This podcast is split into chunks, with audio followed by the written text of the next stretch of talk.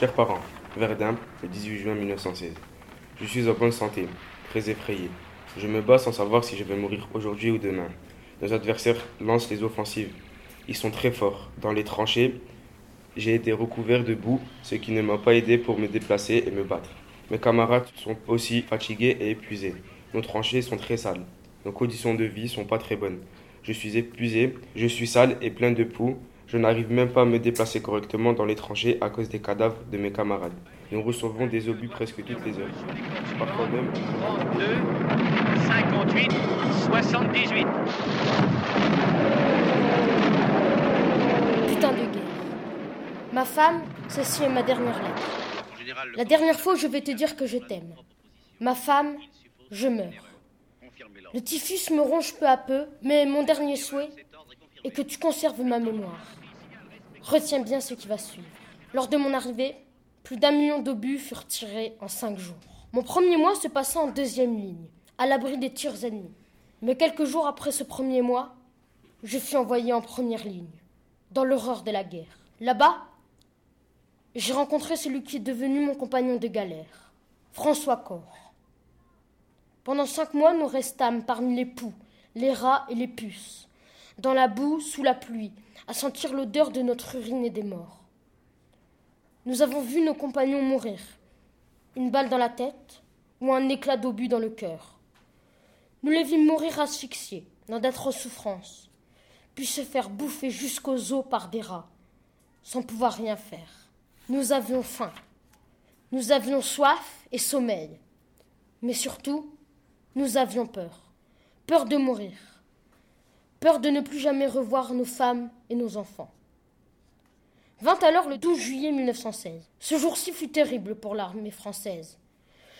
Les Boches lancèrent une offensive de grande envergure et ils réussirent à nous repousser jusqu'à la sortie Je de ne compte Fleury. même plus le nombre d'obus envoyés Malgré sur le carnage, J'espère que toi et les enfants ne pensent pas trop à l'horreur que je puisse vivre.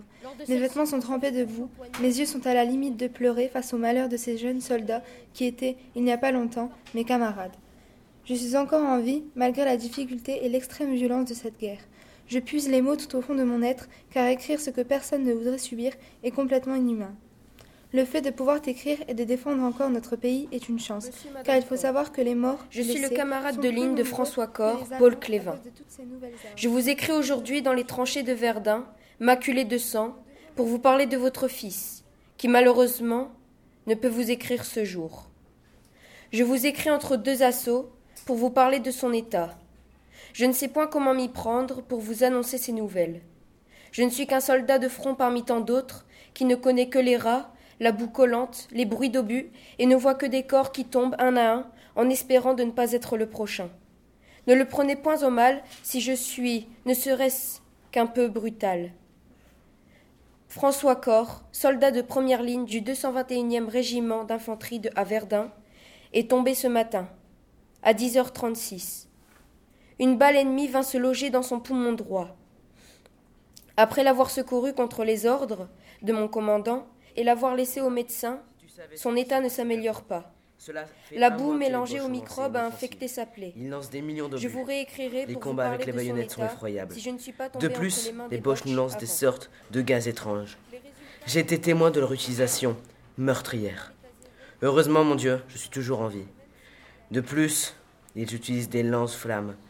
Maintenant que je repense à ça, ça me rappelle mes camarades morts brûlés, leurs cris de souffrance, leur désespoir dans leurs yeux. Désolé, je t'en parle trop. J'ai du mal à dormir à cause de la boue, dans les tranchées et aussi à cause de la peur. La peur de mourir. Au revoir, mon cœur. Le 20 mars 1916. Pourquoi vos hommes sont-ils encore ici? C'était impossible Le commandant Vignon est mort Faites sortir ces hommes des tranchées Alors Qu'est-ce que vous attendez? que ces hommes sortent d'ici. J'ai essayé trois fois, regardez les pertes que nous Je sais. Essayez encore une fois. Allons-y. Il faut encore essayer.